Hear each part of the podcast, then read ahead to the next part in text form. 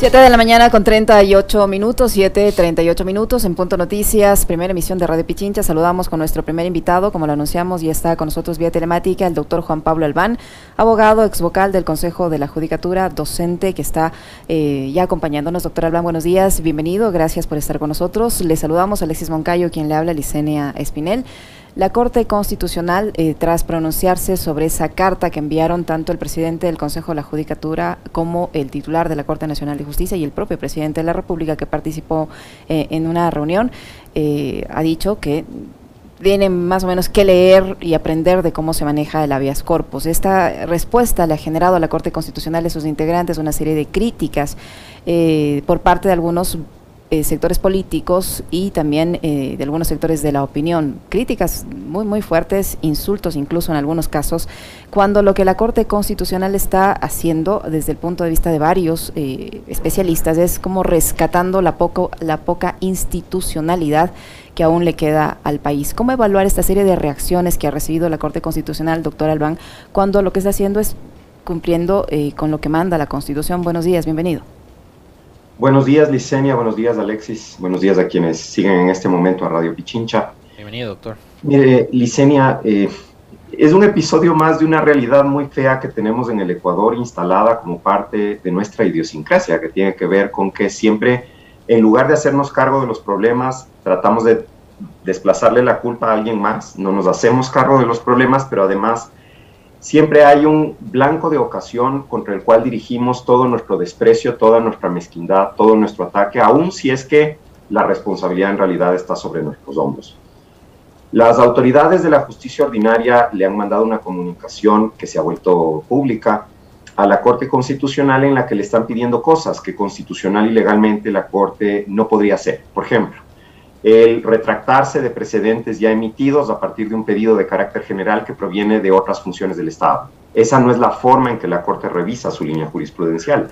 La Corte puede revisar su línea jurisprudencial si es que tiene nuevos casos sobre las mismas temáticas y en el contexto de esos casos determina que es necesario un viraje. La Corte sí puede cambiar sus puntos de vista, pero para ello debe tener casos concretos. Entonces, el pedido genérico de eh, retráctese de sus decisiones que me impiden ejercer arbitrariamente la potestad disciplinaria como Consejo de la Judicatura, este, eh, retráctese de las decisiones que regulan garantías jurisdiccionales eh, para que podamos restringir las garantías jurisdiccionales. Em, son pedidos que no pueden prosperar, jurídicamente no pueden prosperar.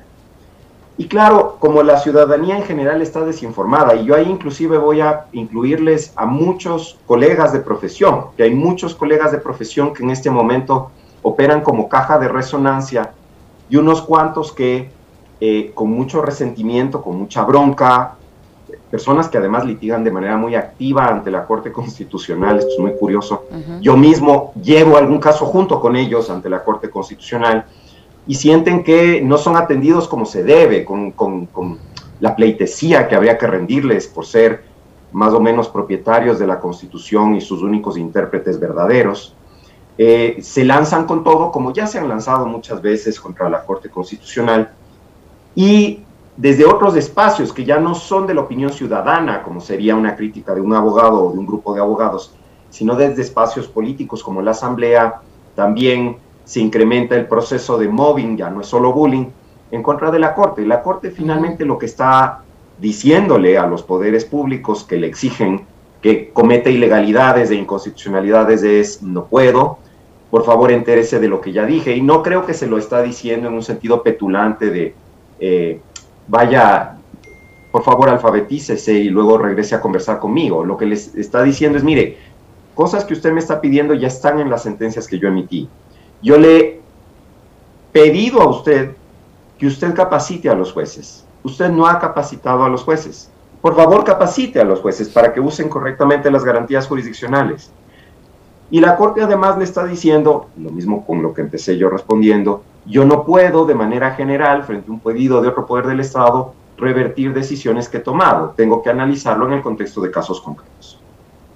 Me parece entonces que la crítica en realidad no se justifica, la Corte no es la culpable del mal uso de las garantías jurisdiccionales. La Corte no es culpable de que la presidenta de la Asamblea se sostenga con unas medidas cautelares dadas en un procedimiento extraño. La Corte no es culpable de que el actual presidente de la Judicatura, luego de ya haber sido cesado, haya retornado a sus funciones planteando una acción de protección a la medianoche de un día que fue tramitada en 15 minutos. De eso no tiene la culpa la Corte. La Corte no tiene la culpa tampoco de que haya jueces que, eh, torciendo un poco la lógica procesal, más allá de la cuestión de fondo, porque creo que la cuestión de fondo demandaría una discusión distinta, pero torciendo la lógica procesal, otorguen habeas corpus en circunstancias sospechosas, por decirlo menos. Nada de eso es culpa de la Corte, eso es culpa de una corrupción que está instalada en la función judicial ordinaria desde hace muchísimo tiempo, de una falta de independencia total de la justicia ordinaria por las presiones que recibe desde dentro y desde afuera. La culpa es de eso. Y entonces, qué cómodo, ¿no? Decir, la Corte es la que ha ocasionado esto. No, la Corte no ocasionó esto. El país ya estaba así. Así funciona el país desde hace muchas décadas. Doctor, ¿cómo está? Qué gusto saludarle. Eh, como siempre, un placer conversar con usted sobre estos temas. Em, usted posteaba en las últimas horas en su cuenta de Twitter, eh, digamos, de alguna forma resumiendo lo que ha sido su introducción, que la Corte está bajo ataque. Y a mí me ha sorprendido y mucho ver que ese ataque que hoy está sufriendo la Corte Constitucional es precisamente de gente que en algún momento incluso hasta sostuvo eh, su conformación, eh, porque digamos, eh, nace de, lo que fue el Trujillato, digamos, una institución como el, el, Consejo Transitorio, del cual yo he sido sumamente crítico permanentemente. Em, y en eso podemos o no estar de acuerdo, pero eso es intrascendente finalmente. Pero a mí me ha sorprendido y mucho eh, ver estos, estos cuestionamientos de, colegas suyos, doctor, que están jugando, yo no sé, y quisiera también una respuesta suya con respecto de esto, un rol más político en sus declaraciones que eh, presentando argumentos técnicos y jurídicos. Eh, y por otro lado, ver a políticos como Fernando Villavicencio, por ejemplo, llamar a los jueces de la Corte Constitucional gallitos que se creen ilustrísimos y que les recuerda que son parte de un laberinto corrupto creado por la delincuencia organizada. Eh, solo falta que tomen cuatro granaderos de Tarqui el registro oficial y se sienten en Carondelet. Eso fue lo que les dijo Villavicencio. ¿Qué decir de, estas, eh, de estos pronunciamientos políticos por un lado, pero también de los jurídicos que terminan jugando un rol político? Le respondo justamente en dos partes porque creo que hay que analizarlo por separado. Respecto de eh, los planteamientos que algunos colegas están haciendo. Creo que es importante notar que esta no es la primera vez que salen a criticar a la Corte. Salen a criticar a la Corte cuando la Corte emite fallos eh, que sí pueden ser controversiales, pero que van en contra de la visión del país y de la moral que ellos tienen. Salieron a criticar a la Corte cuando la Corte eh, decidió que iba a reconocer el matrimonio igualitario. Salieron a criticar a la Corte cuando la Corte descriminalizó el aborto. Salieron a criticar a la Corte cuando la Corte dijo el consentimiento en las relaciones sexuales entre adolescentes debe ser tomado en cuenta para determinar si hubo o no un delito. Es decir, critican a la Corte cada vez que la escala de valores muy propia de ellos se ve, entre comillas, amenazada por los pronunciamientos de la Corte. Pero efectivamente, Alexis, como usted señala, son esos mismos juristas quienes en el pasado se refirieron a la Corte como Corte de lujo, son esos mismos juristas quienes en el pasado dijeron que había un parteaguas en la historia nacional de la justicia constitucional con la designación de esta Corte. Son esos mismos juristas quienes, por cierto, eh, en, varios casos participaron de los procesos de selección de los actuales jueces de la Corte, su evaluación, su calificación. Entonces, em, es un poco incoherente, digamos, que habiendo tenido tanto entusiasmo detrás de la Corte, cuando la, postura de la Corte, la visión de la Corte no se alinea a lo que ellos piensan, em, entonces la Corte ya no sirve. Y creo que eso es bien ecuatoriano, ¿no? O sea, le respaldamos a rajatabla al líder de turno, le respaldamos a rajatabla al tribunal recién nombrado, le respaldamos a rajatabla al fiscal recién electo pero luego cuando hace algo que a nosotros nos parece que no conviene, le odiamos, pero le odiamos profundamente, no es un odio cualquiera, es un odio, es un desprecio horrible el que se dirige contra cualquiera que ya no piensa como nosotros. Y la verdad es que la sociedad es diversa, ¿no? O sea, no todos podemos pensar igual. Y yo no creo, con toda franqueza, que la constitución es un feudo de un grupito de abogados que se dedican al litigio en materia constitucional, con todo respeto, porque además hay entre estas personas colegas a quienes yo conozco desde las aulas universitarias y que han sido amigos míos por años.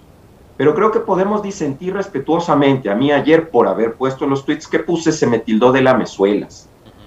Yo no soy lamezuelas, pero tampoco soy un reaccionario que quiero desmantelar la Corte cada vez que la Corte no me haga caso. Yo también he litigado ante la Corte y a veces he perdido y a veces he ganado, porque así es la profesión. Y no es eso lo que debe determinar el cómo uno se refiere a un organismo de justicia que, por cierto, en este país, como ponía yo, es uno de los pocos órganos que efectivamente trata de hacer su trabajo, trata de mantener un equilibrio. No todas sus decisiones son perfectas y yo no puedo afirmar que sean perfectas pero ha emitido decisiones buenas y ha tratado de hacer las cosas bien, de limitar al poder, porque finalmente el rol de la Corte es eso, limitar la arbitrariedad del poder. Entonces, esas críticas, en mi opinión, son irrazonables y vienen de esta percepción que tienen algunos de la Constitución es mía, no la voy a soltar, me pertenece y solo yo la puedo entender, nadie más la entiende. Pero luego, en la otra orilla, voy a lo segundo que usted planteaba, Alexis, están estas personas que en el pasado eran mártires que eh, habían visto sus derechos atropellados y efectivamente en casos como el del señor Villavicencio, yo sinceramente creo que en su momento él tuvo sus derechos gravemente atropellados, pero hoy ellos se han convertido exactamente en lo mismo que supuestamente critican y combaten. Y Alexis, discúlpeme que voy a ser franco, y usted sabe que hemos tenido opiniones distintas en relación con el régimen del economista Correa. La personalidad del economista Correa es una personalidad muy fuerte, es autoritaria, esa es mi visión, yo sé que no es la visión del país. Mi visión es esa. El economista Correa es un individuo muy autoritario, que no acepta la opinión distinta, que no acepta, es inflexible cuando tiene una idea, no acepta que pueda haber una idea que tal vez es mejor o tal vez por lo menos tiene el mismo peso y que no va en la misma línea de lo de él. Y frente a eso, la reacción usual de él, y se lo digo habiendo sido mentado en la sabatina ocho veces, la reacción usual de él era descalificar al que no pensaba igual. Y caballeros como Villavicencio son esencialmente Correa. Yo hace mucho tiempo, y creo que en los mismos micrófonos de esta radio lo dije, finalmente el correísmo no es una persona, no es Rafael Correa, es una actitud, es esa actitud de ser el dueño de la verdad y no aceptar la visión ajena. Y eso que ellos supuestamente criticaban, porque eso es lo que queríamos cambiar, esa lógica de funcionamiento del país que restringe la visión de país y que no permite un debate democrático y libre, esos son los que hoy están sentados en la Asamblea, empezando por este señor, que se ha convertido exactamente en la copia idéntica de lo que él dice que critica. Pero ahí, eh, yo perdón que le... Eh, digamos, en, la discrepancia mismo, eh, hemos basado esta relación de, respeto mutuo que tenemos en este espacio este, con, usted, doctor, pero digamos, ahí me parece que caer también en esa generalización. A ver, yo, yo he sido también muy crítico de, muchos pasajes y, y, lo hemos conversado con el propio Rafael Correa. O sea, yo siempre suelo este, contar a manera de anécdota. Fue en una entrevista eh, en la que estaba yo presente junto al, Fabricio Vela, eh, en donde Correa aceptó que, por ejemplo, haber llamado gordito horrorosa a Sandro Ochoa, él se equivocó. Por, por precisamente esas, esas reacciones a ratos eh, poco autoritarias y prepotentes que él, que él solía tener. Pero esa generalización de creer que en el correísmo la, la, regla es que todos sean eh, autoritarios e intolerantes, a mí me parece que, que, es como injusta. No, no creo que todos sean, no creo que todos sean iguales. No he dicho tal cosa. Lo que he dicho es que lo que se le criticaba a Correa o lo que se identifica socialmente como correísmo es la actitud intolerante al punto de vista ajeno. Eso es lo que se señala que es el correísmo.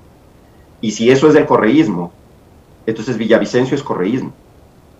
Y los constitucionalistas que se indignan porque la Corte no hace lo que ellos quieren, también es correísmo, aunque ellos digan que lo que están es combatiendo al correísmo. A eso me referí. O, lo el correísmo es una postura, es una forma de ser, eso es correísmo. No estoy generalizando. O lo, que está pasando, doctor, es que a las personas eh, simplemente basta con dar, en este país, basta con darles un metro cuadrado de poder para que reaccionen como han reaccionado, como Villavicencio lo ha hecho, no en este caso, no en este tuit, específicamente en contra de la Corte Constitucional, sino en general en contra de quienes no piensan igual que ellos. Porque eh, ha habido casos ya en donde el señor Villavicencio ha reaccionado con una violencia eh, y una virulencia que ha sido pública en las propias sesiones de la Comisión de Fiscalización. Entonces, como pasó con él y como pasó con muchísimos otros personajes, más allá del correísmo o el anticorreísmo, porque además me parece que también eh, caer en esa, en esa discusión en torno a una corriente ideológica le está haciendo mucho daño al país. Pero creo que es eso, ¿no? Darles medio metro de poder para conocerles como tal, cómo, son en realidad. Y eso me parece que es lo que está pasando con Villavicencio y con otras personas más, ¿no? Y con otros que tienen un poder diferente que debe utilizarse para servir a la ciudadanía, pero que quieren hacer plataforma política desde esos espacios. Para mí, con todo el respeto que me merece desde luego, pero la actitud del señor presidente de la Corte Nacional de Justicia desde el punto de vista de hacer una suerte de proselitismo desde la función judicial. Es por decirlo menos sospechosa, es extraña. Su rol es otro. Su función no es hacer política, su función es administrar justicia. Entonces, eh, yo creo, mire, qué pena Alexis, y yo sé que seré buleado hoy mismo por esto y durante varios días en adelante, ya lo sé, pero lo voy a decir, sin tapujos le voy a decir. Yo creo que este país ya está, está en un nivel de deterioro en lo político en lo moral, en lo democrático, que es muy difícil que volvamos atrás. Yo creo que solamente la situación pinta para empeorar en la medida en que el poder siga concentrado en las manos de quienes quieren servirse del poder solo para cultivar su vanidad. Ese es el momento en el que estamos viviendo, lamentablemente. Y puede haber, y no lo niego, porque conozco gente así, gente con buenas intenciones, que está en una función pública tratando de hacer algo positivo por nuestro país pero el vendaval se los lleva. No son capaces realmente de transformar la, realidad y no son capaces de transformar la realidad porque en cambio la posición de la mayoría de personas que tiene su metro cuadrado, como usted decía, de poder, es precisamente la otra. Es cómo me beneficio yo, cómo saco partido yo, qué ventaja gano yo, a mí qué me importan los demás. Se ha normalizado esa realidad en el país y todos están actuando de la misma manera. Yo creo que usted lo señalaba y yo lo ratifico. La dicotomía correísmo-anticorreísmo le ha hecho mucho daño al país, pero la verdad es que así es como nos vemos. Somos un país tan polarizado que somos incapaces de ver los múltiples tonos de gris que hay en medio. Yo me siento en medio. Yo me siento en medio. No voy a satanizar todo lo que eh, hizo o dijo o hoy plantea la corriente que sigue a Rafael Correa y no voy a satanizar a Guillermo Lazo y no voy a satanizar las acciones de este gobierno en todos sus ámbitos, como criticaré y siempre lo he hecho. Lo que esté mal, del régimen que sea, esa es mi labor desde lo que yo hago, que es defender los derechos humanos, criticar al poder cuando el poder se equivoca. Pero lamentablemente en el país ya eso ya no, ya, ya no es aceptable.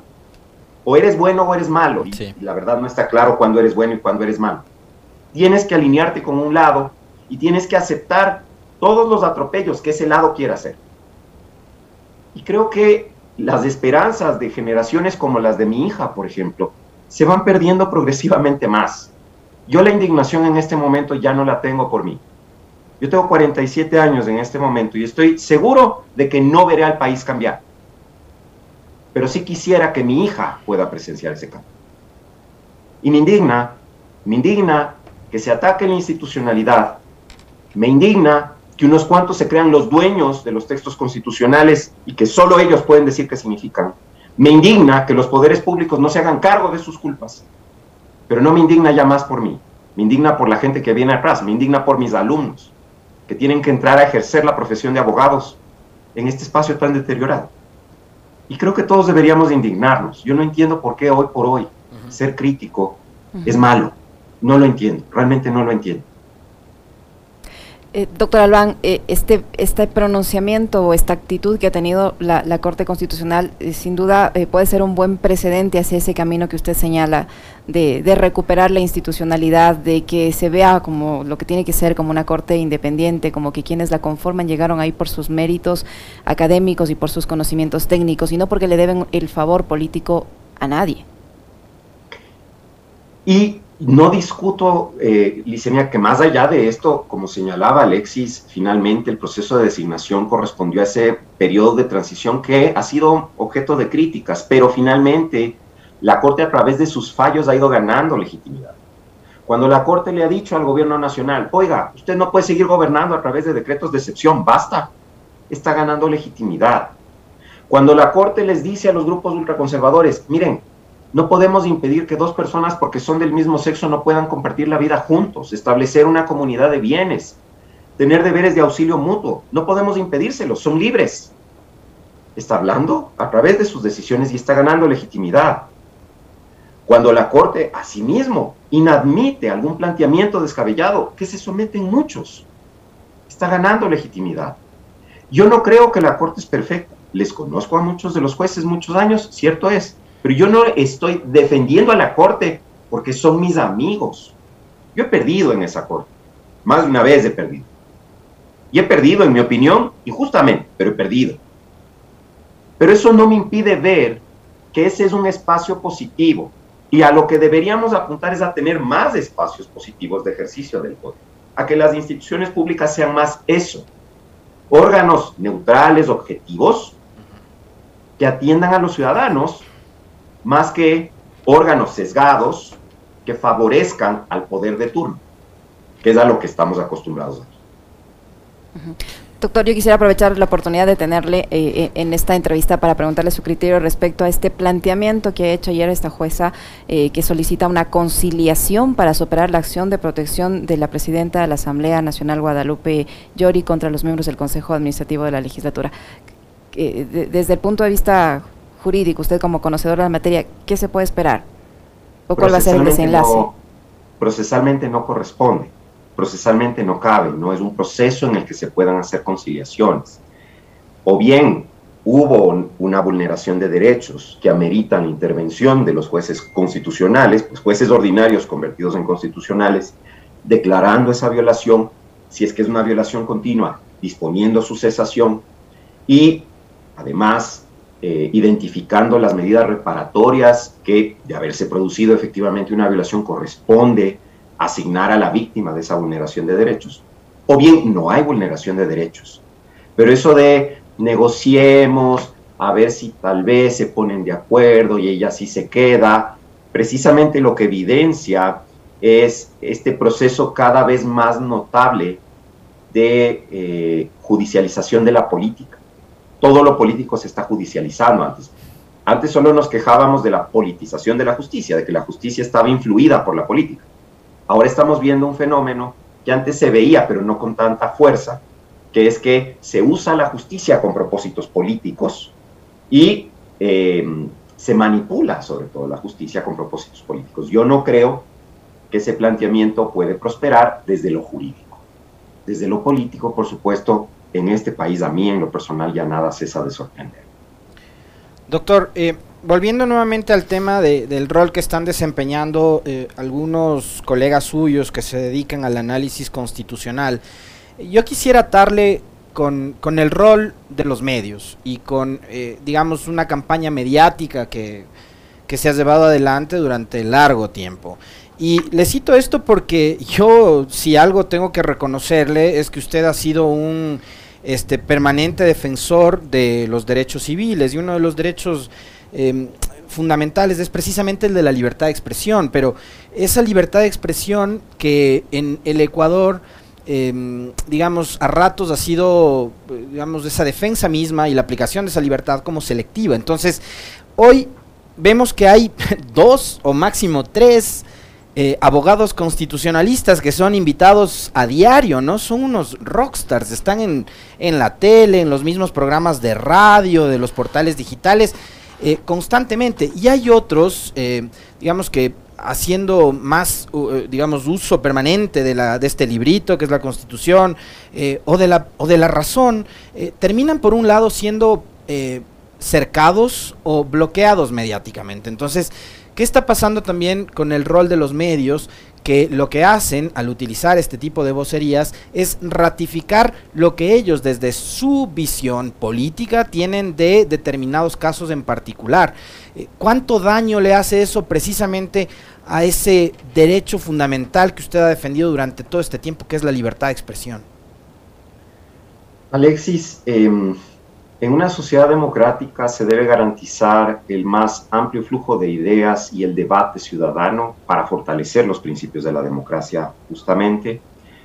Para ello, los medios de comunicación obviamente tienen un rol central, tienen una responsabilidad enorme de permitirle a la sociedad acceder a distintas opiniones, a distintas visiones sobre los problemas sociales para que puedan formarse un juicio ellos mismos.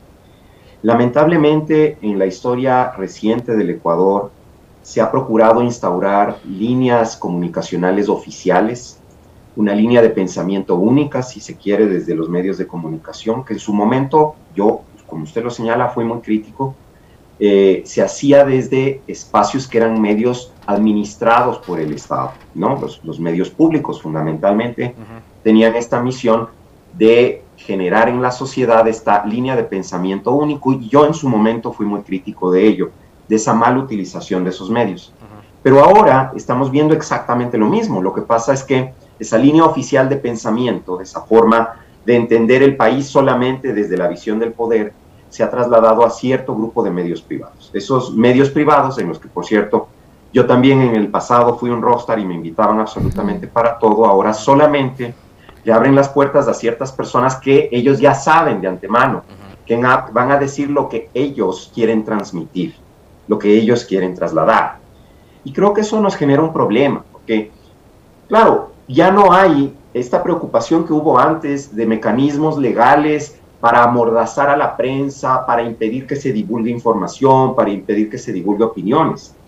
Pero finalmente sí hay, en mi opinión, un riesgo enorme para la libertad de expresión en su dimensión colectiva, en la dimensión social, porque lo que sí se está haciendo es no compartir con la sociedad otros puntos de vista y con ello limitar la posibilidad de, la sociedad de criticar.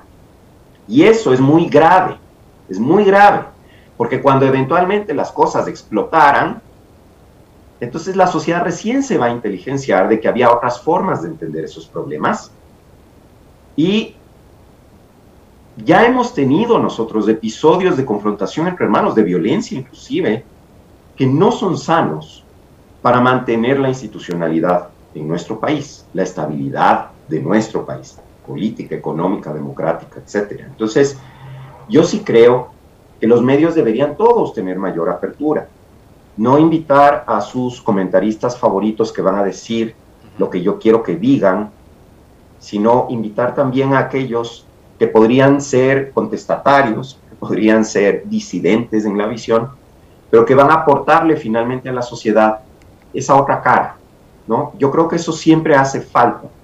Em, y yo reconozco que hay medios que tratan de mantener cierto nivel de democratización en la libertad de expresión. Eh, creo que Radio Pichincha en cierta medida es efectivamente eso. Creo que los espacios de Fabricio eh, Vela, en, cierta medida, son eso. Con mucha satisfacción eh, he recibido una invitación de Janedy Nostroza, que siempre la vi con una visión bastante cerrada, eh, muy definida, y que me ha hecho preguntas en el espacio al que me invitó, que claramente buscaban que yo haga una crítica de lo que está pasando desde una visión que seguramente no coincidiría necesariamente con la de ella. Entonces, Creo que hay espacios, pero fíjese que son los espacios que tienen menos impacto. Son contados. Son contados, pero además no necesariamente son los que tienen más llegada. El mainstream media se ha cerrado y ahora solo invita a quienes pueden ser voceros de esa línea de pensamiento oficial que se quiere implantar. Lo cual es lamentable, ¿no? Porque, eh, digamos, no, no se fomenta el debate con la, con la pluralidad que, se necesita en un momento tan complejo eh, como el que está viviendo el país, ¿no? Yo, créame que a ratos, doctor, eh, eh, ya tan crítico con esta profesión que, que, elegimos, no sé si correcta o incorrectamente, pero a mí se me ha dado por pensar que las escuelas de comunicación en este país deberían cerrarse, y no solo en Ecuador, porque la crisis de, de la comunicación y del periodismo es en realidad una crisis global, ¿no? O Creo que eso nos, nos hizo pensar y mucho esta última película que se estrenó hace, hace algunos hace algunos meses, ¿no? No mires hacia arriba. Em, coincido plenamente. Cada vez son menos los espacios que, que pueden, digamos, jactarse de ser plurales y acá nosotros, de verdad que cada, cada día eh, procuramos tratar de ser lo más, eh, lo más abiertos y lo más plurales posibles. No sé si Licenia tenga alguna pregunta adicional porque se nos va a terminar. Sí, se nos termina ya el tiempo, doctor Abraham. Rápidamente le, le, pido su criterio. Hay juristas que dicen que con sentencias ejecutoriadas en los habeas corpus, la Corte Constitucional podría revisarlas si las considera que son de, eh, de, de gravedad o de trascendencia nacional. ¿Esto es posible?